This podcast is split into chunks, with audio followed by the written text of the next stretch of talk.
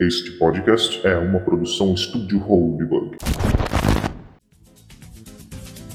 E aí, magros e magras, eu sou Luiz Amarante. Eu sou o Augusto e está no ar o Magrão Cast. Magrão Cast. Ah, esse negócio aí de ansiedade é uma frescura.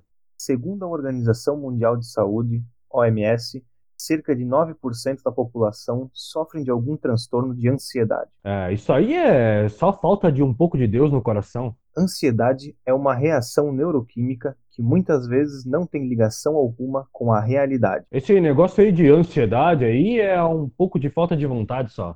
Sair da zona de conforto. Pesquisadores da Faculdade de Medicina da USP alertam que o transtorno de ansiedade pode contribuir com o desencadeamento de outras doenças crônicas na sociedade, como alterações de humor, doenças respiratórias, cardiovasculares, artrite e diabetes. Nossa, uma pessoa tão nova com isso? Isso aí é besteira. A ansiedade é o medo sem ameaça concreta. Quando há uma ameaça concreta, é medo. E quando não há, é ansiedade. Ah, mas eu também tenho dificuldade. Não deixe que a ansiedade tome conta de você e tire a sua paz. A serotonina é um hormônio que atua regulando o humor, sono, apetite, ritmo cardíaco, sensibilidade e funções intelectuais.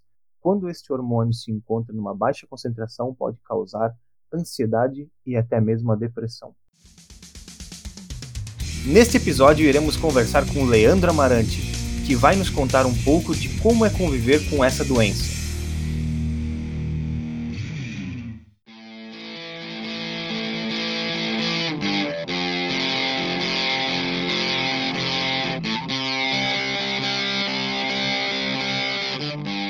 Quando que foi a primeira vez que você se sentiu ansioso e que, assim, na tua mente você tem certeza que isso era uma crise de ansiedade, entendeu? Eu quero que você conte a história pra gente de como foi a tua primeira crise de ansiedade real.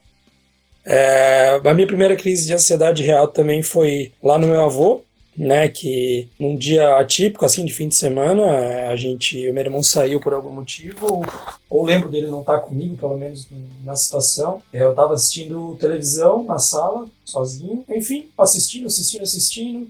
De repente, do nada, eu sinto o meu coração disparar forte, é uma arritmia, no caso, e aí, como um impulso, assim, tipo de, tá como eu estava deitado no sofá, aquele impulso desesperado de levantar, aí ficar ereto, assim, e tentar perceber o que estava acontecendo. Aí logo eu, depois, tipo, no mesmo momento assim, eu já levantei, abri a porta, fui lá para fora, sentei assim no chão com o cachorro do meu avô, fiquei lá brincando com ele, que ele ficava ali fora sempre, fiquei brincando, fiquei brincando, até que eu me acalmei. Passou, no caso. Só que na época eu não fiquei desesperado, tão desesperado quanto eu fiquei da primeira vez que realmente eu tive uma crise. Voltei a assistir, terminei de assistir o que eu estava assistindo, fui deitar, fui dormir, dormi de boa e passei os outros dias lá tranquilo. Só fui quando eu cheguei em casa de novo que eu fui contar para a mãe, para minha mãe o que, que tinha acontecido, mas isso tinha passado, sei lá, umas duas semanas. Ficou preocupada, obviamente, mas meio que como, sei lá, isso foi em 2003, 2004, eu acho que como ainda estava muito muito cru, de maneira né, em âmbito mundial o assunto, eu acho que ela entendeu que era alguma coisa que poderia se agravar, mas talvez não deu tanta importância pelo fato de, sei lá, ser criança, tá passando pelo todo o lance da puberdade. Eu sempre fui um cara que, que sempre, gost... sempre fui muito apaixonado, sempre gostava de muitas pessoas e aquela coisa toda. Então, acho que ela entendeu a situação que estava acontecendo, mas não deu tanta atenção para a gravidade da situação como um todo. Essa foi a primeira vez que eu me lembro assim que aconteceu. Como que era você dentro da sala de aula ou com as outras pessoas? Você era um cara agregador? Você era um cara mais distante? Como que você era? Eu sempre fui muito, muito de, de fazer brincadeira, sempre tive envolvido com isso, com conversa em grupos de amigos. É, meu grupo de amigos sempre foi muito grande é, sempre tive amigos de várias, eu digo assim, culturas, vamos dizer assim. Sempre pratiquei esporte. Então, assim, hoje eu consigo entender que, que, nada do que eu fiz ou nada que eu tivesse feito diferente, talvez, é, eu poderia não ter tido isso. Talvez o que poderia ter, ter acontecido se eu não tivesse tido tanto contato com outras pessoas e, e, e automaticamente me vendo sozinho em algumas situações, quando viajava para uma competição, ou logo no escoteiro também, quando a gente ia acampar, que eu ficava sozinho. Quando eu tive que me conhecer mais, eu acho que isso tem me ajudado e me ajuda hoje. Eu acho que se, se eu tivesse sido um cara meio oprimido, ou um cara que não tivesse muito contato com, com, com, pessoas diferentes na minha infância, e já tendo essa predisposição, porque isso é um lance hereditário, muita gente na minha família tem isso, eu acho que hoje, com certeza, é, o quadro que eu te, teria, ou que eu já teria passado, no caso, teria sido muito mais grave. Nunca tive cativo amigos de, de, de desde sempre, é, de todas as faixas etárias da minha vida. São pessoas, são amigos, são amigos diferentes. E, é, é, tenho amigos que estão comigo desde a primeira série. Tenho amigos que, se eu lembrar de, sei da quarta, quinta série, são amigos diferentes. É, tenho amigos de oitava série. Tenho amigos de ensino médio. Tenho amigos de faculdade. É, é, então, assim, meu grupo de amigos hoje é bem grande. Então, eu acho que, que se pudesse, assim, se o cara quiser, por exemplo, maquiar a, a ansiedade como algo de uma pessoa oprimida, de uma pessoa que não gosta de conversar, de uma pessoa que não gosta de se envolver com outras pessoas, pelo menos eu acredito que eu sou uma prova de que isso não tem não tem nada a ver, não é uma coisa que existe uma regra, se você pode dizer algo nesse sentido. Basicamente, a ansiedade é algo que possa acontecer com qualquer pessoa, independente de como ela se relaciona, independente se ela está casada, se ela tem dinheiro, se ela não tem dinheiro. Ela é algo que ela é, ela é peculiar em qualquer um. É isso que tu pensa. É, o que eu penso. Você pode ter uma família estruturada ou não, não vai mudar em nada o fato de você ser um cara ansioso. É, só que é, é o que eu quero dizer. Se a pessoa já tem a predisposição, sim, o que pode acontecer são que as atitudes, a convivência, enfim, pode piorar, mas nada que diga assim, ah, aquela tal pessoa tem toda uma estrutura, então ela não tem por que ter. Não, não tem nada a ver. Agora, só que eu acredito que o inverso é válido nesse caso. Se uma pessoa não tem uma, uma base, não tem amigos, não tem nada para contar, se sinta muito sozinha, ela acaba uma hora ou outra da vida desenvolvendo uma síndrome de pânico, uma crise de ansiedade, porque são todos os sintomas. É, assim, os meus sintomas são muito atípicos, assim, no sentido que é o que todo mundo tem. Só que chega nessa hora, por exemplo, que, ah, que eu estou ansioso, que eu estou algo nesse sentido, eu me fecho, eu não gosto de conversar com ninguém. Eu prefiro passar isso sozinho do que ter aquele um milhão de pessoas ali, pá, em cima de mim, pedindo se eu estou bem, se eu vou melhorar, não sei o quê. Claro, e isso vem, é, é, é são que eu tinha 14 anos, hoje eu tô com, né, tô mais perto dos 30 do que dos, do, dos 20, é, é, então assim, acho que com o passar do tempo que eu venho convivendo, são sei lá, 15 anos, 10, 12, 15 anos vivendo com isso, é o cara meio que é um,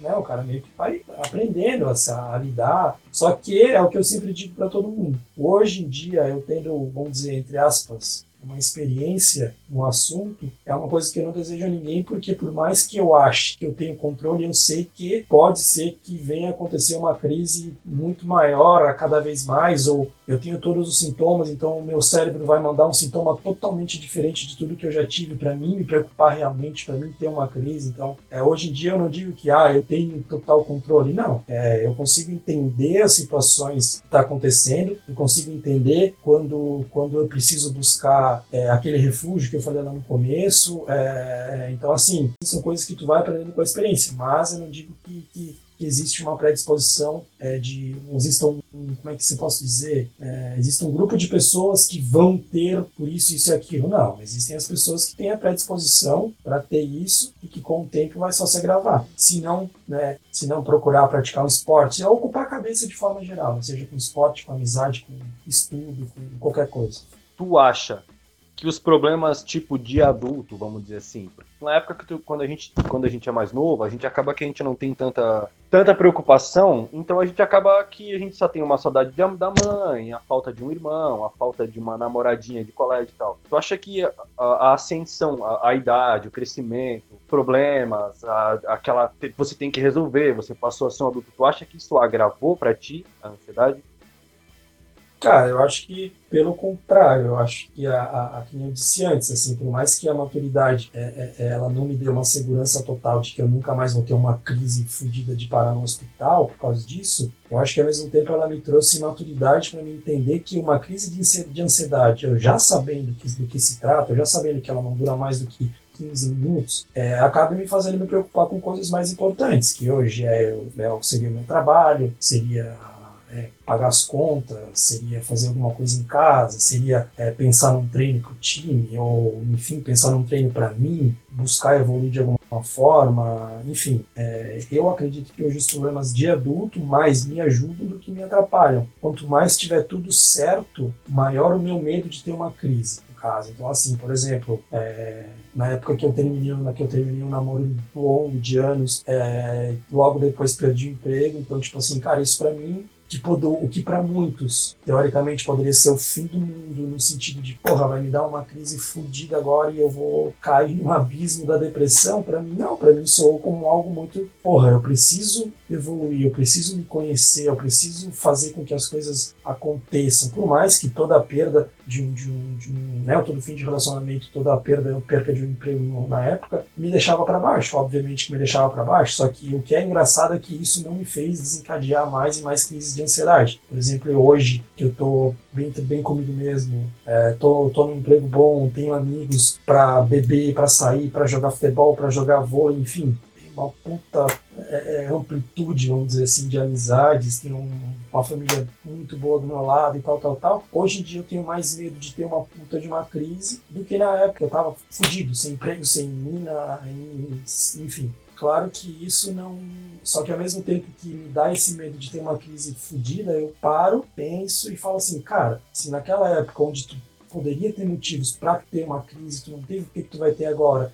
Então, assim, eu fico nessa briga. Claro, não é todo dia, não é direto, não é constante, mas geralmente quando eu tenho essas, esses pensamentos na crise, quando eu penso na crise ou na síndrome do pânico como um em si, eu fico uns dois, três dias conversando comigo mesmo. É, então, assim, eu fico pá, conversando comigo mesmo ali no meu eu, ali, tentando me equilibrar. Eu volto lá para aqueles lugares que são os meus refúgios, meus amigos, os meus jogos, é, enfim, e daí pum, passa. Mas eu, como, só para finalizar a resposta da pergunta ali, eu acho, para mim, o que me ajuda hoje é eu estar tá me tornando cada vez mais adulto, cada vez mais responsável por algumas situações faz com que eu não tenha mais tanta crise de ansiedade. Então, para mim, se fosse para mim dividir entre duas épocas, com certeza é, a, minha, a minha época dos meus 15 aos meus 20 anos foi a pior época em relação à crise de ansiedade. A parte hospitalar, a dor, ela é real? É, a primeira vez que eu tive uma crise, realmente, que eu tive uma crise de ansiedade,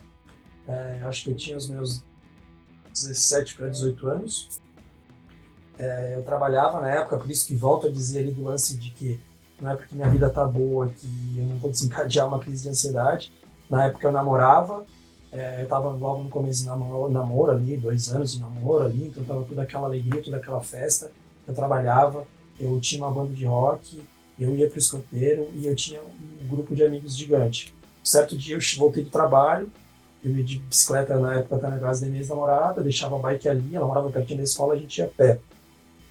E um eu tava meio atrasado, eu morava numa casa que tinha um morro assim para sair, e eu peguei a bike, pô, fui no giro, pedalando, pedalando, subi o morro pedalando, quando eu cheguei no topo do morro, meu coração deu uma puta numa acelerada. E aí aquilo ficou por uns, sei lá, uns 30 segundos no máximo, eu parei, respirei, tal, tal, tal, passou. Aí fui de bike até na casa dela, cheguei lá, como já tinha acontecido sei, vamos dizer essa, sei lá, era a segunda, terceira vez que tinha acontecido isso comigo. Cheguei lá, comentei com ela.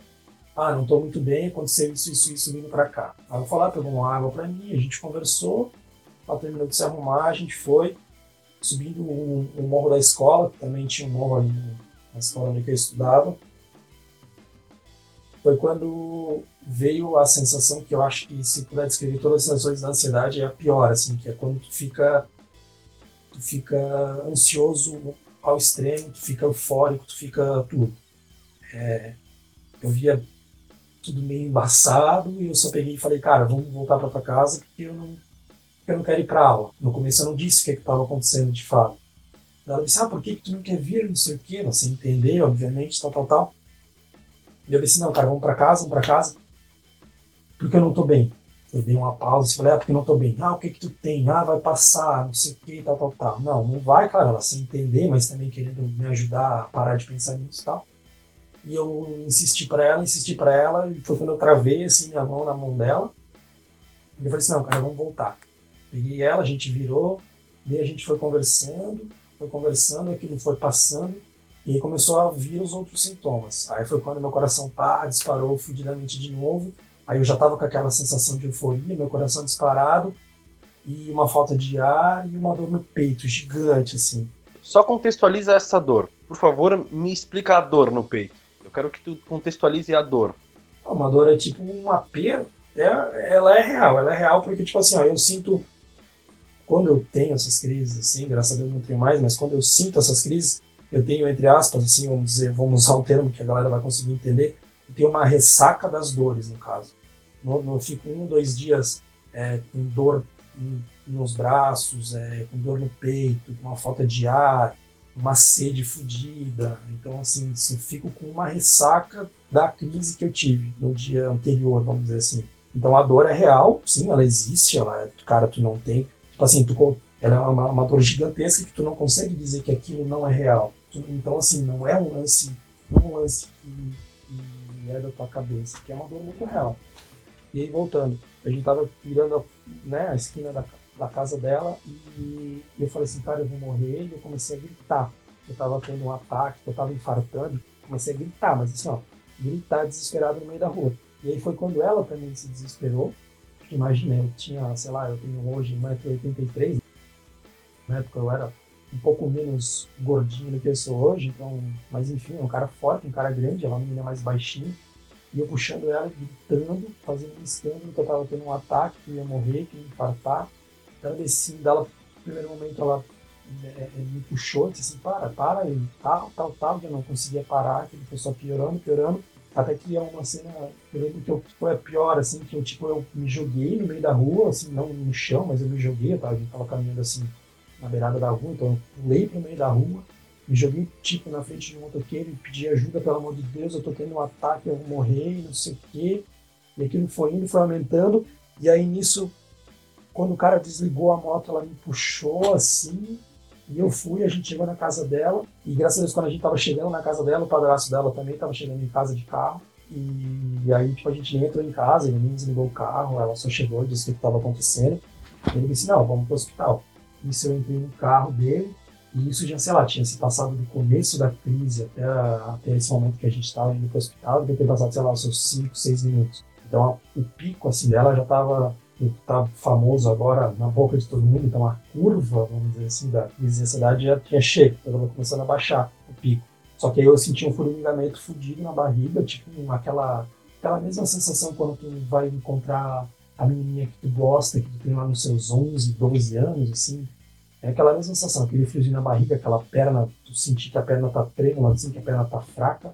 E foi a gente foi pro hospital, ele foi conversando comigo, chegamos no hospital, a gente entrou, aí já tinha passado, eu já não tava, eu tava com as dores, mas era muito menor, aquela euforia, aquele desespero já tinha passado, já tinha acabado. Isso já, sei lá, tinha passado uns 10 minutos da, do início da crise, daí a gente chegou, fui lá, preenchi os dados, falei o que estava acontecendo, ela disse, ah, você precisa esperar, porque provavelmente eles já sabiam o que, que era. Aí, na época, teve duas situações, ou estava é, é, drogado, ou teria tido uma crise de ansiedade. Isso que eu, isso que eu ia te perguntar. É, normalmente no hospital, pelo menos na, na única vez que eu fui, quando eles olham uma pessoa mais jovem, ou que não.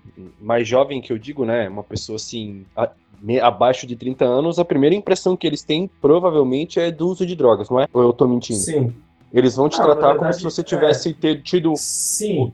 Sim. Porque você tá, porque você tá muito eufórico, é, euforia, você tá. É, você, tá, você quer que aquilo se resolva, você não sabe o que está acontecendo, a tua pupila está dilatada. É que, assim, deixa eu vou contextualizar talvez, pela, pelo que eu passei, é uma coisa que, assim, para a pessoa que está te atendendo, ou para as pessoas que estão lá dentro, um minuto é um minuto.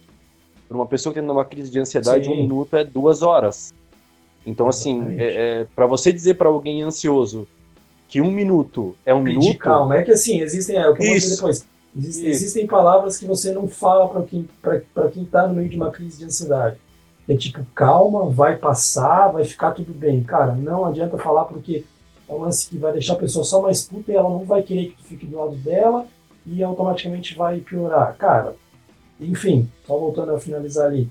Aí cheguei e tal. Daí eu lembro de ter ido umas duas vezes no balcão, pedir, né? Falar, ah, só queria saber se eu já vou baile bem mais calmo. Ah, só queria saber se eu vou ser atendido, porque tal, tal, tal, já tá um pouco melhor, mas mesmo assim eu queria ver o que, que era. E aí, numa dessas segundas vezes que eu saí, aí nisso tinha chegado a mãe dela também, porque a mãe dela trabalhava ali perto, enfim. Tava todo mundo conversando mais de boa, tentando entender o que estava acontecendo comigo. E aí nisso, nesse meio termo todo, é, ligam para minha mãe, avisam minha mãe o que está acontecendo, e minha mãe sai de casa, vem até o hospital. Então, quando eu vi a minha mãe chegar, foi tipo, foi a volta que todo aquele lance que eu disse lá do começo. Aí foi onde eu comecei a entender que eu precisava, é, quando isso acontecesse comigo de novo, eu precisava estar, é, é, é vamos dizer, perto dos meus, vamos usar esse termo assim, mas enfim, né, tá num lugar onde eu me sentisse confortável e tranquilo. Esses teus são várias pessoas. Não é só um teu, a mãe. Tipo, tem determinadas pessoas que podem ser os seus, é isso?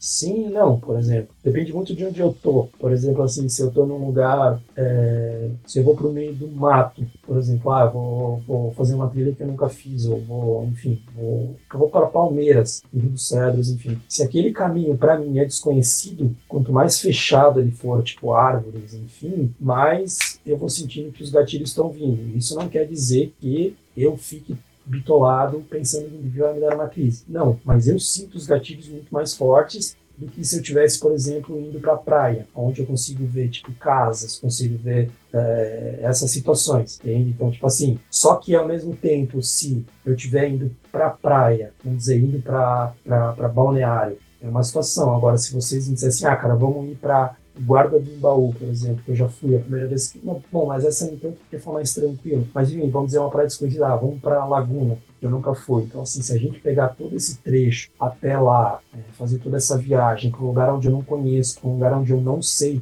é, aonde eu vou ter um refúgio, com certeza vai me dar um, dois, três gatilhos, mas é aquele lance. Aí eu não é, não é aquela situação que ah, eu preciso estar tá dentro da minha casa para que passe os gatilhos. Só que quando eu tenho, é, aí vai vir a, a situação, ah, eu, por exemplo, tô tendo, tô na casa de um amigo meu e eu sinto que eu preciso, sinto que eu tô tendo uma crise de ansiedade, que eu tô tendo os gatilhos muito fortes para uma crise de ansiedade. Aí sim, nesse caso, é, é, é, se eu quiser, obviamente, que acabe, sim, eu ter que parar, me concentrar e fazer com que pare, se eu quiser que pare imediato, ou se ou, ou a crise que começou, ela já está passando um pouco dos meus limites, vamos dizer assim, Aí sim, aí se eu estiver dentro da minha casa, da casa do meu pai, enfim, com pessoas que eu conheço, pessoas que eu tenho confiança, aí vai ser, tipo assim, como é que se diz assim, uma cura maior. Então, não necessariamente é um lugar, é uma pessoa, é uma situação, depende muito da situação que está acontecendo, é, que eu estou vivendo, enfim.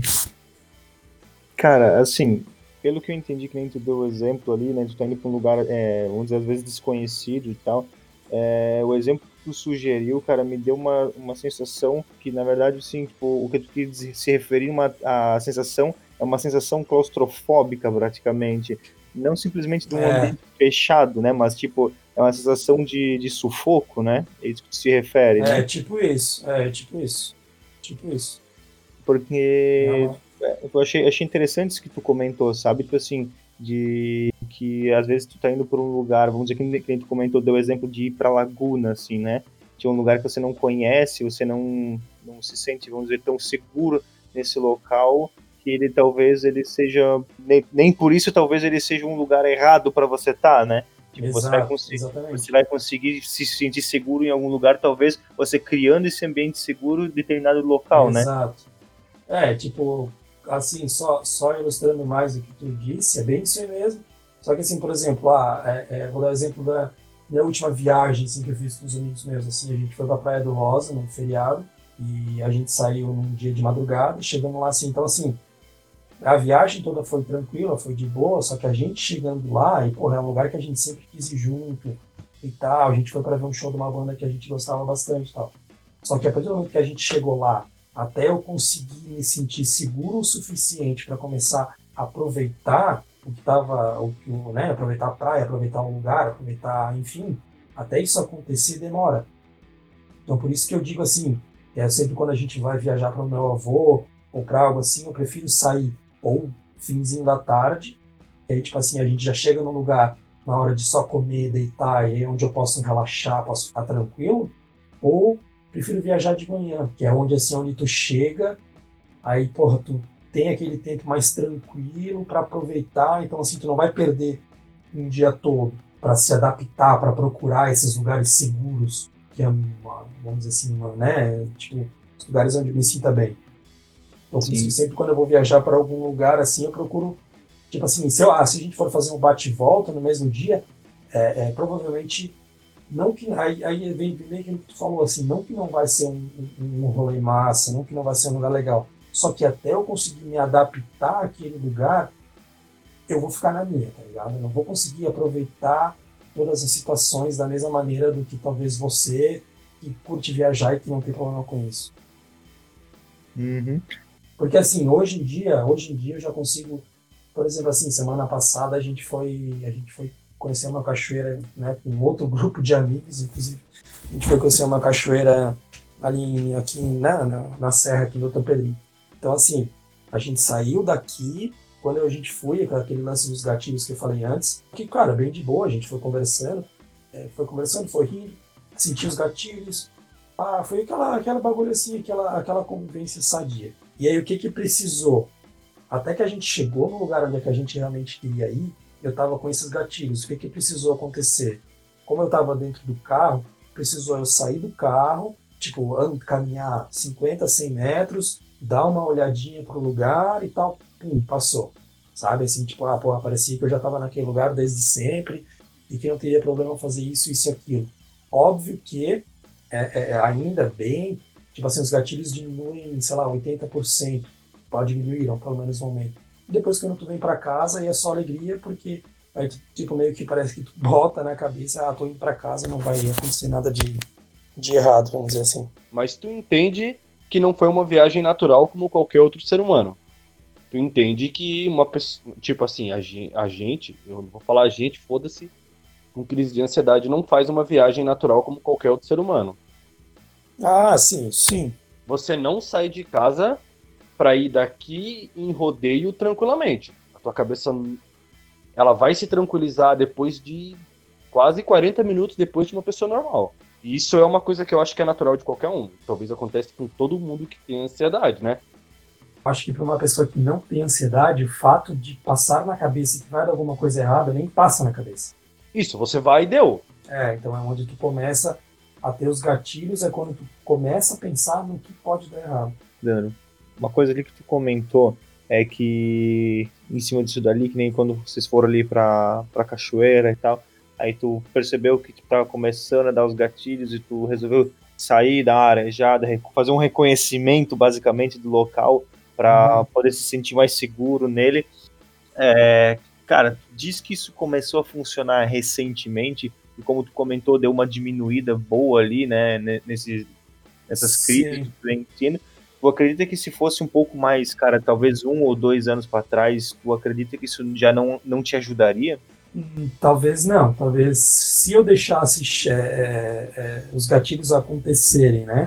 E eles fossem evoluindo, fossem evoluindo, e eu não tivesse a consciência de que de que aquilo eram só gatilhos, do que, né, aquela questão de evolução e tal, tal, tal, eu acho que sim, eu acho que eu teria, teria pipocado, vamos dizer assim, e aí é onde eu teria, sei lá, acabado com o rolê, ou talvez os gatilhos que, tipo, que começaram automaticamente quando eu pensei, quando eu comecei a imaginar a nossa viagem até lá, tipo assim, imaginar entre aspas, né, e ainda em casa, talvez esses gatilhos não teriam deixado nem eu sair de casa. Então, sim, eu acho que essa essa, esse conhecimento, vamos dizer assim, essa convivência que eu tenho com os, com os meus gatilhos, acho que me ajudou a não ter perdido, vamos dizer assim, essa viagem por conta da, da ansiedade. Realmente, assim, botou um ponto que era mais ou menos o que eu estava suspeitando, porque o que eu tinha entendido era, no, no começo, quando tu começou a falar sobre a intensidade deles estar sendo menor agora, o que eu tinha entendido no começo era mais ou menos que por conta de algum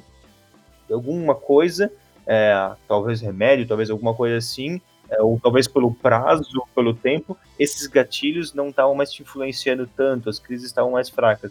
Mas na verdade o que tu está me dizendo agora é que você está aprendendo a conviver de forma melhor com isso, identificar e você evoluiu e se adaptou para conseguir é, para poder trabalhar melhor essa, essa questão. Cara, que show, velho. Isso é muito legal, cara. Vamos dizer, eu não tenho, eu não passo por isso mas eu convivo com pessoas que passam. E é muito legal queria... você ver, sabe? É, maninho, é, eu queria saber de ti, tu já deixou de fazer algum rolê, de experimentar alguma coisa nova, de ter uma experiência diferente por causa da ansiedade? Ou perdeu alguma experiência por causa da ansiedade? Em algum momento tu Cara, acha que ela te atrapalhou, te atrasou? Eu acho que sim, assim, eu não digo nem experiência, experiências tipo, é, experiências sociais, vamos dizer assim. É, eu sempre fiz, é, viajei, é, tanto quando competia, quando a gente tocava, tinha banda com a banda e tal. Sempre quando eu namorei também a gente fazia viagens, passeios, enfim. Eu acho que dessa parte recreativa, dessa parte social, é, eu não me recordo de nada em relação a isso. Não recordo de nenhuma, nenhum travamento que eu tive por conta da ansiedade daquele lance de eu ter que parar de, por exemplo, assim, ah, vamos, a gente, nós três combinamos de viajar fim de semana agora, e chega no sábado eu dei para trás porque por causa da ansiedade. Não, não me recordo disso ter acontecido até hoje. Só que em matéria, um lado profissional, é, já, já perdi, vamos dizer assim, talvez acho que hoje um dos melhores empregos que eu poderia ter tido na vida, é, eu perdi. Não assim no sentido melhor, que seria eu ganharia milhões e tal, tal, tal, não, mas porque por todo o lance da experiência nova que eu estava tendo. E foi numa empresa em Blumenau, onde participei de uma seleção, acho que com, sei lá, uns 80, 100 candidatos. É, passei, enfim, então eu comecei a ficar feliz por ali, né? Aí comecei a trabalhar no Menal, trabalhava na parte do, do vendas, do pós-vendas, então a gente teve um treinamento, a gente, a, o ambiente de trabalho era incrível, a gente tinha massagem, direito a massagem por dia, ginástica, laboral, a gente poderia simplesmente travar o nosso PC ir para a lojinha para comprar alguma coisa para comer, tomar café. Então, assim, cara, era uma empresa muito boa e em matéria de ganhos também, salário era bom para trabalhar seis horas, é, é, enfim. Então, assim, eu naquela, naquele momento que eu, namorava ainda, então eu queria dar um passo a mais, vamos dizer assim, nessa, no relacionamento como um todo. Ela também trabalhava e estudava em Blumenau, então assim, pensei, cara, vou para lá, vou caprichar, porque é um emprego de boa, é um emprego tranquilo, eu consigo talvez até pegar um emprego em outro lugar. Vou tentar começar a fazer minha vida aqui, enfim, né? Aquele projeto que o cara tem é, é, é de casar, entre aspas. E um certo dia também estava indo trabalhar, eu lembro que foi bem na época do, do acidente ali com o Volvo Chapecoense, bem no mesmo dia, inclusive. Eu trabalhava das duas da tarde às seis da noite, no caso. Eu acordei, levantei, sei lá, umas nove, dez horas, liguei a TV, já estava passando sobre Chapecoense, Chapecoense, Chapecoense, acaba de caramba, Chapecoense, e aquilo foi o dia inteiro aquilo, o dia inteiro aquilo. E aí almocei com aquilo, é, é, é me arrumei para sair, aí, pô, entrei no carro para ir trabalhar, e já assim, tipo assim, hoje eu saberia que eu estava tendo gatilhos, na época eu ainda não sabia direito o que, que era e o que, que não era. Eu sabia que tinha alguma coisa errada comigo, mas não sabia exatamente como controlar aquilo. E peguei, liguei o carro, botei no pretinho, que eu sempre ouvi de futebol no sempre ouvi no pretinho, e ia, ia falando de Chapecoense, tal, tal, tal. Me deu uma, me deu uma crise. É, depois eu posso falar sobre a medicação também. Mas na época eu tomava medicação e eu tinha medicação para caso me desse uma crise. Só que eu sempre tive medo de tomar essa medicação quando eu tivesse uma crise. Eu nunca. Ô, Maninho, desculpa, deixa eu te cortar, cara, mas só porque tu comentou. Realmente tu comentou só por causa. Isso é fora do, do pod tu comentou ali que tu foi ouvindo o Pretinho e nesse mesmo dia eu ouvi o Pretinho também e eu vou entender, eu vou entender exatamente a sensação que tu teve porque eu, cara, tive uma sensação ruim, cara, que, mano, juro pra ti, cara, eu tive um aperto ruim no peito, cara, ouvir aquele programa. Sim. Aquele, aquele programa foi um programa sem trilha sonora. Foi, tipo assim, totalmente Sim. sério cara, é, ele foi bem pesado, assim, sabe? O clima dele. ah, bom. então, tipo assim, cara, eu imagino, cara, assim, que de tudo que tu tava comentando, cara, a sensação que foi pra ti, então, cara, tipo, o peso que isso aí teve naquele dia, cara, deve ter sido gigante. Sim. É. E, então, tomava, já tomava medicamento. Daí eu tinha, na época, para crise. Só que eu sempre que tomar. E na época eu ia no escoteiro também. Eu tinha chave da, da sede do grupo. Isso indo para lá, que era caminho, né? Parei lá, abri a sede, tomei um copo de água, botei o remédio na boca, daí ele é sublingual, né? No caso, deixei ele derreter ali por, sei lá, uns 10, 15 segundos. Quando eu senti que ele estava esfarelando, eu pensei, cara, isso aqui vai, vai dar uma merda fodida. Pum, cuspi fora. Só que ficou um pouquinho daquilo ali dentro, né? E tomei uma água e saí. Isso que eu saí, eu andei, sei lá, uns 300, 400 metros, e eu vi que não ia aguentar vi que realmente não ia nem chegar na metade do caminho. peraí, só aguentar que tu fala é a crise, as dores, tudo aquilo que acontece. no É, sim, do- sim, sim. Sim, é que eu, no caso que eu não ia aguentar que eu ia ter mais uma crise de ansiedade. Tipo, fodida, grande, como eu tive as outras vezes. Daí eu cheguei, foi até um certo ponto, não consegui mais. é, e aí na época eu peguei, mandei mensagem pro meu irmão, disse, ó, eu tava, sei lá, uns 50, 100 metros do local, né? Do lugar ali que eu trabalhava e tal. Falei, ó, tô tendo uma crise, tô aqui na frente do banco, com o carro estacionado, vem aqui me buscar e me levar no hospital. Só que, tipo assim, eu sabia que eu estava tendo uma crise, eu sabia que aquilo logo ia passar, mas ao mesmo tempo eu queria tratar aquilo logo. Então, tipo assim, eu estava eufórico, mas eu não estava tão eufórico. Eu queria estar em casa, mas eu não queria estar, entende assim? Tipo assim, eu sabia que eu conseguiria controlar, mas ao mesmo tempo eu queria passar. Aí depois, claro, sendo, sendo racional o suficiente, é, o remédio era teoricamente forte, era um tarja preta que eu tomava quando eu tinha, quando, quando eu era para me tomar quando eu tinha crises. Então, assim, se eu deixei eles, como ele é o sublingual, ele atinge muito mais rápido sistema nervoso, então com certeza ele deu uma, claro, pode ter sido mínima bloqueada que ele deu, mas ele deu uma bloqueada nos pensamentos. Então, mas meu irmão veio, me levou até, na época minha mãe trabalhava no centro também, ele me levou até lá, eu falei, cara, me leva até a mãe, depois eu vou com a mãe no médico. Ele foi lá, chamou minha mãe, tirou minha mãe do meio do trabalho dela e disse assim, ah, né, a mãe tá passando mal, tal, a gente quer que vocês vá pro médico. E depois, assim, é uma sensação estranha, que é aquilo que eu digo no lance de, de, de que volta. Por isso que eu digo assim, ó, a crise de ansiedade é muito fácil de tu entender, de tu perceber as situações. Porque aí volta naquela sensação que eu tinha lá com 11, 12 anos as primeiras vezes. Foi só eu ver a minha mãe, foi só eu saber que eu estava com a minha mãe, por exemplo, assim, que minha mãe ia comigo no hospital e tal, tal, tal, que aquilo passou. Então, tipo assim, ah, daí passou, é, o meu irmão levou a gente até o hospital, voltou com o meu carro até o trabalho dele, eu fui no médico ali, já tinha ficha, eu já tinha ido lá, que eu já tinha que eu já fazia tratamento, tal, tal, tal, só me deram um calmante e me liberaram, fizeram todos os exames que fizeram da primeira vez. E aí depois a gente saiu de lá, liguei pro meu irmão, aí eu já fiquei com o carro, já levei ele para trabalhar, já voltei com a minha mãe, já cheguei em casa e minha vida voltou ao normal. E aí depois dali eu não conseguia mais entrar no carro para ir para Blumenau, o fato de trabalhar. Então foi onde, só para finalizar o lance da, da pergunta que tu falou lá também, é, então assim, o, a- o lance de amigos, de aproveitar minha vida social, de aproveitar as aventuras, vamos dizer assim, da, da, da, da idade, de cada idade, eu nunca deixei, só esse lance do emprego mesmo que foi onde me travou. E depois dali, é, eu, fui, eu fui acho mais, umas duas vezes para Blumenau, eu fui na, na eu acho que foi numa quarta-feira, na quinta-feira eu não, eu não fui trabalhar, no caso, na quarta-feira aconteceu, eu não fui trabalhar. Aí na quinta-feira eu fui trabalhar, e assim que eu cheguei lá, é, aí a, a, a, a minha supervisora na época me chamou para conversar. Dela ligou para minha mãe, minha mãe explicou o que tinha acontecido. Ela me chamou para conversar, falou: ah, se você precisar e tal, tal, tal, a gente está aqui com você.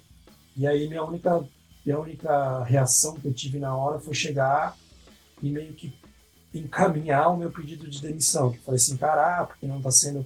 Realmente no começo, nos primeiros meses, eu sabia que o custo-benefício não ia ser interessante, que eu ia começar a receber só após passar pela fase de treinamentos, tal, tal, tal. E cheguei, falei que não ia mais conseguir vir, então eu fui, na quarta aconteceu isso comigo, não fui trabalhar, na quinta eu fui, entre aspas, encaminhei meu pedido de demissão, na sexta-feira ela chegou para mim e falou assim, tá, e aí você decidiu? Eu falei, sim, decidi que eu não vou mais querer continuar trabalhando aqui, então foi muito impulsivo, assim, foi muito é, rápido. Só para contextualizar a história que ele contou ali de ir para Blumenau, é, na verdade ele estava agoniado dentro do carro. Ele não estava a 200 metros, ele estava na frente da empresa onde eu trabalho, onde eu trabalhava na época. Ele estava no banco do carona já, com o carro ligado, me pedindo para levar para ver a mãe, a nossa mãe. Foi uma coisa muito agoniante. No momento que eu olhei para ele, eu pensei que isso era uma zoeira. Eu pensei, cara, esse moleque tá de zoeira com a minha cara. Até porque quando a gente chegou no local onde minha mãe trabalhava, ele simplesmente olhou a minha mãe e voltou ao normal. Eu fiquei puto. Porque eu pensei, cara, o cara me tirou do meu trabalho, me assustou pra nada. Porque quando ele viu a minha mãe se aproximando, ele voltou a ser o ser humano que ele era, tanto que ele queria me levar de volta pro trabalho. Ele olhou e falou: Cara, tá bom, vou te levar de volta pro trabalho e a gente vai no médico. Até esse momento eu não entendi o que estava acontecendo. Para mim era uma invenção, ou talvez um, um exagero, ou talvez um excesso. Foi a visão que eu tive no momento. Sinceramente, foi a visão que eu tive no momento. Eu fiquei puto, apesar de que a empresa que eu trabalho tinha essa liberdade de poder sair, voltar. Na época, o, o cara que era meu supervisor era um cara muito legal também, compreendeu toda a situação. Mas a gente, a gente, a gente realmente acaba tendo um preconceito porque é uma coisa que aparente, é, ela, é, ela é visivelmente e aparentemente ela é ridícula. Ela é uma coisa que não, não, Como é que eu vou explicar isso? Ela não atinge todo mundo. Ela é uma coisa ridícula, algo que assim, ele viu a minha mãe e pra ele tava tudo ok, mas pra mim não tava ok. Eu tinha perdido um dia de trabalho, eu saí do meu trabalho, eu me desesperei, eu fiquei assustado pra nada.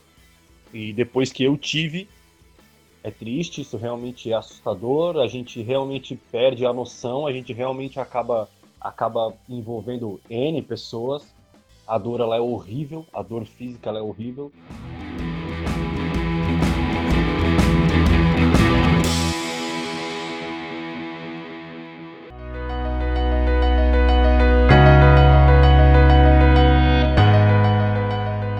Deixa eu te fazer uma pergunta bem rápida. Tem um quê de vergonha?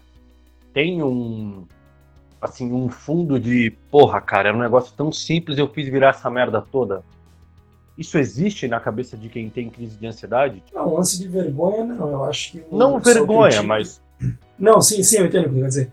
Se você é única, as únicas situações que eu lembro foi de, de estar um dia na casa de amigos meus, é, é, acabar, vamos dizer assim, com a reunião que a gente estava tendo, eu tinha que ir embora porque eu estava tendo uma crise de ansiedade. O que eu sinto é no outro dia depois, meio que se fosse um arrependimento, uma. uma frustração. Uma, sei lá, um negócio. É, uma frustração por ter acabado com a festa naquele dia e tal, tal, tal. Mas não. Claro, hoje em dia não tenho mais. Hoje em dia. Sei lá, assim, eu acho que. Por isso que eu digo assim, é, é, hoje em dia, graças a Deus, eu consigo pensar muito mais, consigo ter os meus momentos e me tranquilizar. Então eu não uso mais é isso, mas nunca passou o lance de ter vergonha ou algo nesse sentido, para mim nunca passou. Para continuar a história, eu quero saber como é que, como, como, é, assim, você chegou a sofrer algum preconceito de amigos ou de familiares ou tipo de pessoas que você falava, cara, é uma crise de ansiedade, a galera dá uma risada, achar que é uma zoeira, achar que é uma brincadeira? Em algum momento isso aconteceu na tua vida? O famoso, o cara fala que é frescura. Isso, isso, a famosa frescura abertamente, assim, não. Sinceramente, não, não lembro disso ter acontecido.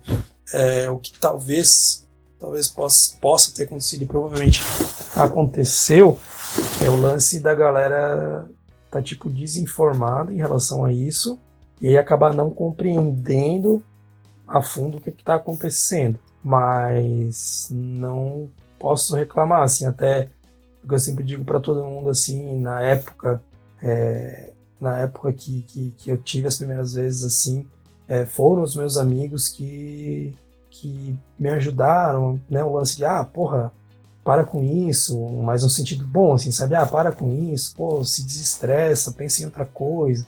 Mas, claro, tudo meio sem conhecimento, mas ao mesmo tempo se preocupando. E é óbvio que depois que, que tu começa, é, que tu, é, é, é, como é que se diz assim, que tu é, passa junto com a pessoa uma crise de ansiedade, que tu vê isso, é óbvio que tu começa a enxergar de uma maneira diferente. Mas o lance de ter preconceito, acho que eu nunca ouvi algo nesse sentido, assim, mais diretamente, vamos dizer. Tu consegue se desligar do mundo? Tu consegue, assim, em algum momento é, ficar com a cabeça vazia? Tu consegue, em algum momento, ter um sono decente, um, um bom sono? Ter uma, uma vida entre aspas, normal ou a, a, pensamentos, aquela ansiedade, aquela, às vezes, crítica, às vezes, eles estão sempre rondando ali de uma forma um pouco mais pesada? Cara, o meu sono eu julgo como um sono bom, assim, tipo, não, não tenho dificuldade para dormir, nem para nem para descansar, não sinto cansaço, nada nesse sentido. Já foi pior, já tive, é, né, enfim. Mas hoje em dia tá bem tranquilo com em relação a essa a essa, essas situações. É, consigo conviver. Por isso que eu digo assim, eu acho que sim. É, não que eu pense todo dia, mas todo dia, todo dia meio que eu penso que eu posso pensar na ansiedade. Então assim, é um lance, talvez se eu, eu falando é, é difícil de explicar de uma maneira mais direta assim, mas todo dia com certeza passa na minha cabeça o lance da ansiedade, o lance de que tá, se eu fizer isso, pode ser que desencadeie uma ansiedade. Mas existem, obviamente, existem dias que, assim, vamos, vamos explicar duas vezes, assim, vou, tipo, vou diferenciar entre gatilhos e pensamentos, assim. Então, tipo assim, basicamente todo dia eu tenho pensamentos referentes a uma crise de ansiedade. Só que tem dias que eu tenho gatilhos pequenos que podem aumentar ou que podem sumir vindo desses pensamentos sobre ansiedade. Mas julgo que eu tenho uma vida super normal. É, hoje em dia consigo conciliar essa situação. É óbvio que eu tenho a plena, noção de que a qualquer momento eu simplesmente dá um estralo, dá um gatilho fudido e eu tenho uma crise de ansiedade. Por isso que eu digo que é o lance do meu pensamento. Por mais que eu esteja num dia perfeito, eu sei que a crise de ansiedade pode vir a acontecer a qualquer momento. Então, assim, só para finalizar o raciocínio. Por isso que eu, que eu digo que todo dia eu penso na ansiedade. Ou seja, todo dia eu penso que eu posso ter um gatilho que vai desencadear uma ansiedade. Basicamente isso aí. Para contextualizar para vocês, o que o meu irmão fala de buscar um refúgio, o meu irmão chegou um tempo que ele não dormia com a luz apagada e ele tinha que estar sempre tocando em alguém. Lembra disso, né? Uma hora Sim. dormia no chão e tu dormia em cima. Então, tipo, é, é pra, assim, talvez para as pessoas entenderem, quem não conhece meu irmão, quem não tá vendo ele, cara, ele tem 106 quilos e 1,83m. Então, assim, ele é um cara bem grande, é um cara que não precisa ter muito medo. Porém, quando você para pra imaginar, ele é, é um medo tão ridículo que ele teve que tocar no meu irmão, que na época era um sequelado de tipo 40 quilos, magrinho, mas assim, o fato de estar encostando nele deu para ele essa sensação de proteção, deu, deu para ele essa sensação de estar tranquilo, de estar calmo, de estar. Não, eu tô aqui, eu, entendeu? Sim, eu acho que eu queria muito conversar sobre isso, porque eu acho que a ansiedade é uma coisa muito particular, ela é muito peculiar.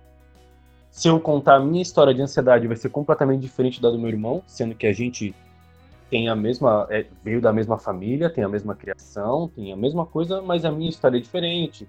Eu já fui um pouco mais a fundo, fui descobrir isso muito tarde, mas o meu irmão descobriu isso muito antes de mim, bem mais cedo, e vem, vem cuidando disso há muito tempo, e tem uma história que eu acho uma das mais incríveis da minha vida, que quando eu procurei um psiquiatra, primeira e única vez, na verdade, que eu pensei em me suicidar, que passou pela minha cabeça o fato de me suicidar, eu tinha uma namorada na época e eu, e eu pensei, e eu falei pra ela, ela falou, cara, isso não é normal, procura um médico. E eu, muito contrariado, fui procurar um psiquiatra. E quem foi me levar no psiquiatra foi o meu irmão. A gente fez uma viagem incrível, conversou sobre tudo. Chegou no psiquiatra, o psiquiatra era no 11 andar do prédio. A minha consulta era 8 e meia, a gente chegou umas 8 horas. E a gente subiu. E o filho da puta teve uma crise de ansiedade lá em cima, no 11 andar. E aí, eu não queria descer porque a minha consulta era 8 e meia e eu nunca tinha ido no psiquiatra. Ele veio para me levar, para me dar força para ir no psiquiatra. E ele tava tendo uma crise de ansiedade que foi desencadeada, eu acho, pela altura, né? Sim. Não me lembro direito assim, mas foi pela altura. Sim, mas foi. Eu. E a gente entrou no consultório, sentou, e uma coisa que eu fui descobrir depois que eu tive uma crise de ansiedade é que quando você tá numa no, na crise, quando a, a crise ela tá em 100%, a água é a pior merda que você pode oferecer para uma pessoa que tá com ansiedade. Aquela água parece que ela desce cortando. A mulher do consultório psiquiátrico também tinha crise de ansiedade. Ela deu uma água pro meu irmão, a ansiedade dele aumentou, e aí todo mundo ficou naquele. Aí virou um looping de ansiedade, porque daí eu já não tava ansioso, mas aí fiquei ansioso e tal. Quando a gente foi descer o elevador do prédio para voltar, o meu irmão entrou no elevador como se ele tivesse ido pular de bang jump. Ele ficou, não, eu não vou. Não, mas eu vou. Não, eu não vou. Não, mas eu vou. Aí uma hora ele falou assim, ó, que se foda eu vou. E entrou no elevador, um simples elevador no 11 primeiro andar. E quando ele desceu, ele tava normal de novo. Só que é, eu vou ressaltar, nesse momento eu já tinha passado por tudo que ele passou, eu compreendia o que ele estava passando. Então, assim, eu, ele foi, fez as coisas dele, eu fui, fui atendido, e, e, foi incrível, mas assim, eu acho engraçado que é uma coisa, é tão ridículo, e é, ele é um negócio tão tênue, é uma linha tão tênue, tão tênue de você estar bem, estar ansioso estar bem de novo, que talvez para quem tá ouvindo a gente não entende o que que é, ele aparenta, ele, ele, ele é ridículo, é um sentimento ridículo, é um sentimento, não digo ridículo, talvez a minha palavra ridículo não esteja certa, mas ele é um sentimento meio bosta, porque, cara, em cinco minutos tu vai melhorar. Sim, só que cinco minutos para um ansioso é o equivalente a uma hora. Os teus cinco minutos, é o, o teus cinco minutos para alguma coisa é o equivalente a uma hora para mim. E é o equivalente. E, e se eu tiver numa crise, esses cinco minutos eles vão virar 30 dias. Eu acho que é basicamente isso, né? Por isso que eu digo assim, é uma das piores sensações, acho que uma pessoa pode ter é passar por uma crise de ansiedade. Que não é, tu não, tu, tu se sente muito impotente, muito, e ao mesmo tempo, aquilo, sei lá, é uma sensação estranha, é muito, tudo muito real, mas ao mesmo tempo é tudo muito viagem, assim, tu consegue perceber que, que, que, que, que aquilo tá acontecendo por acontecer, não sei, é uma sensação muito, muito estranha, é uma sensação muito atípica, vamos dizer assim. É, é que eu acho que na verdade é como você ver um ET, saber que aquilo é uma. Tipo assim, sa saber que aquilo é, é uma coisa que o teu cérebro criou, mas você não consegue fazer o teu cérebro entender que aquilo é só uma visão. Então você fica brigando, é o real e o surreal brigando ao mesmo tempo. É tipo isso. É a tua razão com o teu cérebro brigando a todo momento para dizer, cara, isso não existe, cara, para com isso, para com isso, para com isso, para com isso. Mas quanto mais para com isso teu cérebro te fala, mais paranoia que a tua cabeça vai criar. É tipo isso aí mesmo, não tem, não tem, não tem, é, é tudo muito engraçado na verdade. Quando tu passa por uma crise de ansiedade e depois que tu começa a entender, quando tu passa depois de, da primeira crise, que é o que eu digo que eu chamo de tipo ressaca moral, vamos dizer assim, tu começa a pensar, tipo assim, meu cara, mas nem era para tanto, mas no momento tu, meu, jamais vai passar na tua cabeça que não tá acontecendo nada. Pra ti vai é o pior dia da tua vida, a pior coisa que tu tá sentindo e por aí vai. É, é que, é que assim, não era para tanto, mas assim, ó, eu, eu sempre olhei pro meu irmão, todas as vezes que, que ele teve, eu achava, cara, que exagero, velho, nem ideia tudo. Pelo amor de Deus, para com isso. Porém, quando eu tive a minha crise, eu cheguei no hospital, a mulher pediu assim, ó, espera um segundinho. A hora que ela falou espera um segundinho, eu quase caí no chão. E eu tomei a liberdade de entrar no hospital e deitar na maca porque eu tinha certeza absoluta que eu tava morrendo. E quando eu deitei na maca, tudo tudo que estava passando na minha cabeça até aquele momento, até o momento que eu saí de onde eu estava para chegar no hospital, quando eu deitei na maca, meu, a minha cabeça relaxou. Porque eu pensei, se eu morrer, eu já estou no hospital. Então, foda-se. E aí parece. Aí você começa a pensar, cara, que ridículo tudo que eu fiz para chegar até aqui. Quão bosta eu fui de envolver 50 pessoas num rolê que. para chegar até aqui e agora aqui eu tô um merda. Tô de novo aqui. Mas é, é como eu falei, eu acho que quem talvez quem está ouvindo a gente que nunca teve uma crise ou que já teve uma crise pensa que talvez seja natural ou seja normal, é, eu, eu, eu, assim a única coisa que eu digo e eu sempre falo para Augusto quando a gente conversa e falo para só toma cuidado para isso não ficar um pouco mais sério.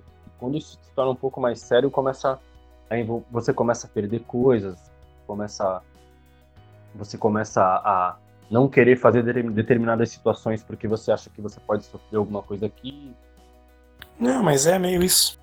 Quanto mais cedo tu começar a tratar isso, quanto mais cedo tu começar a perceber esses sintomas e, e buscar, pelo menos assim, não digo ah, tratar e psicólogo, psiquiatra e não sei o quê, porque eles ajudam sim, mas eu, tipo assim, não tô querendo também negligenciar o bagulho da, o trabalho dos caras, mas se tu pelo menos pegar, falar assim, ah, né, é buscar, é compreender o que, que acontece, buscar é, ler sobre ansiedade e, e, as situações que você pode fazer para evitar ou para pelo menos começar a controlar, já é um início.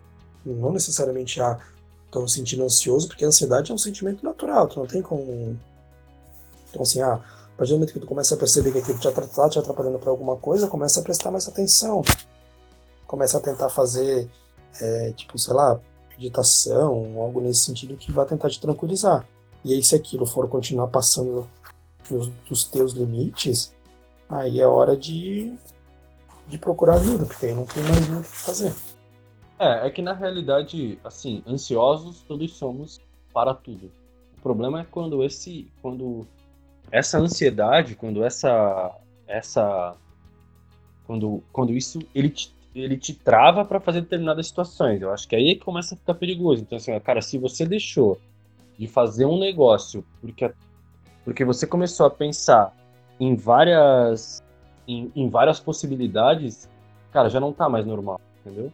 eu acredito que você não pode deixar de fazer nada que para ti era tão incrível no início por um determinado medo que não existe, entende? Tipo, eu já deixei de fazer uma viagem de final de ano para ver os meus avós, para ver minha família, porque em algum porque quando eu, eu acordei de manhã e pensei que aquele era o meu dia de morrer. E aí tudo que eu fiz um dia antes, eu comecei, eu comecei uma retrospectiva mental ridícula, mas que quem tem crise de ansiedade talvez tenha isso eu comecei a pensar, meu, ontem me meu, será que foi a minha, foi a minha despedida? Meu, será que eu dei tchau para aquele cara eu nunca mais vou ver ele? Meu, será que tal?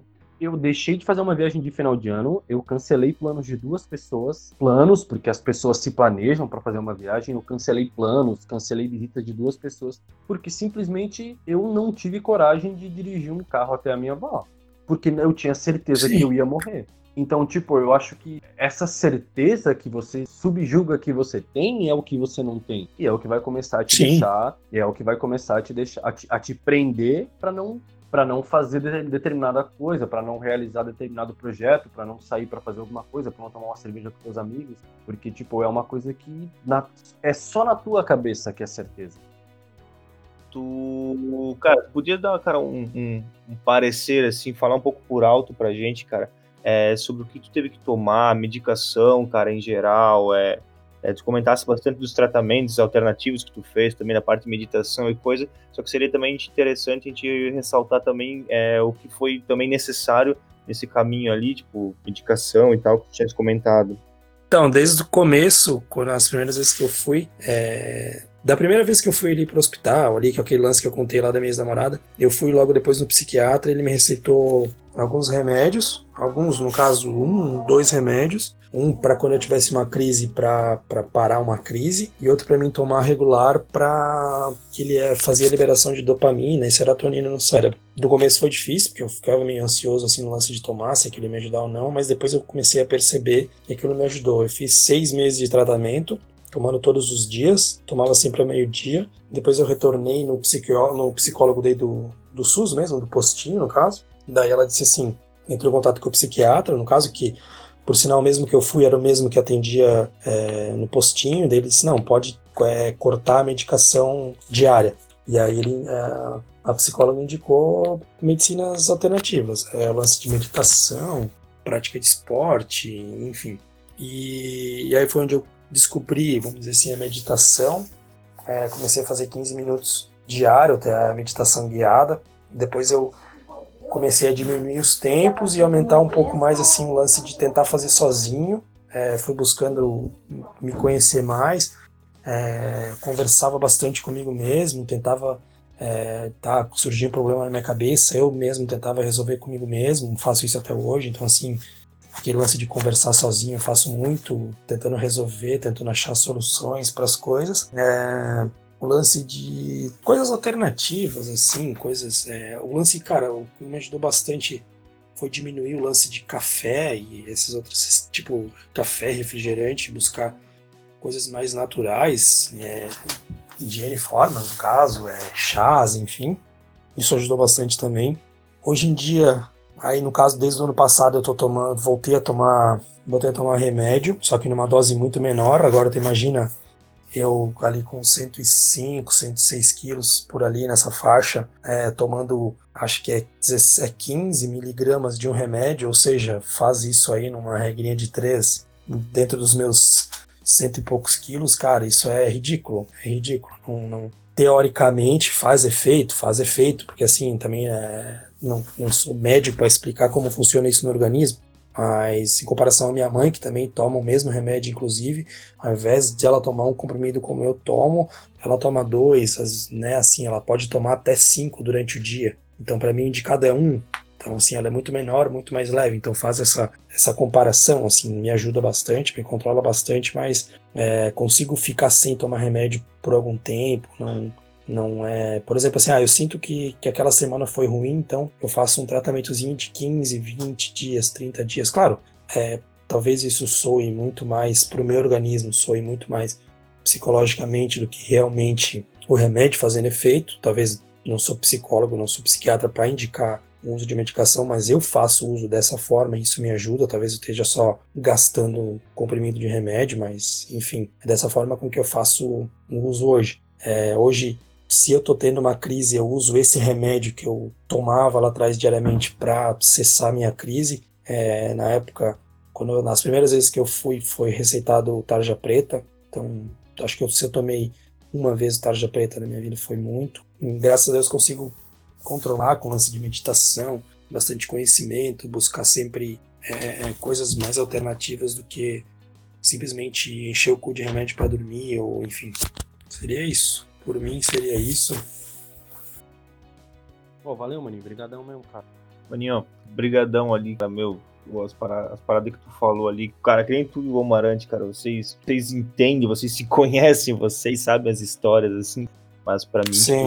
para que tô ouvindo de fora, assim, é, é incrível muitas coisas, os detalhes que tu deu, cara, muitas vezes ali, que tu descreveu, é, as sensações, cara, eu creio que, assim, por mim, eu consegui, cara, entender basicamente o conceito que tu quis explicar, sabe? Tipo assim, a, a ressaca Sim. que tu explicou da, das dores, sabe? Tipo, eu achei, cara, achei incrível essa parte de enquanto tu falou. E agradecer bastante pela essa conversa aí. Mas valeu, brigadão, cara. Obrigado, obrigado. Assim mesmo.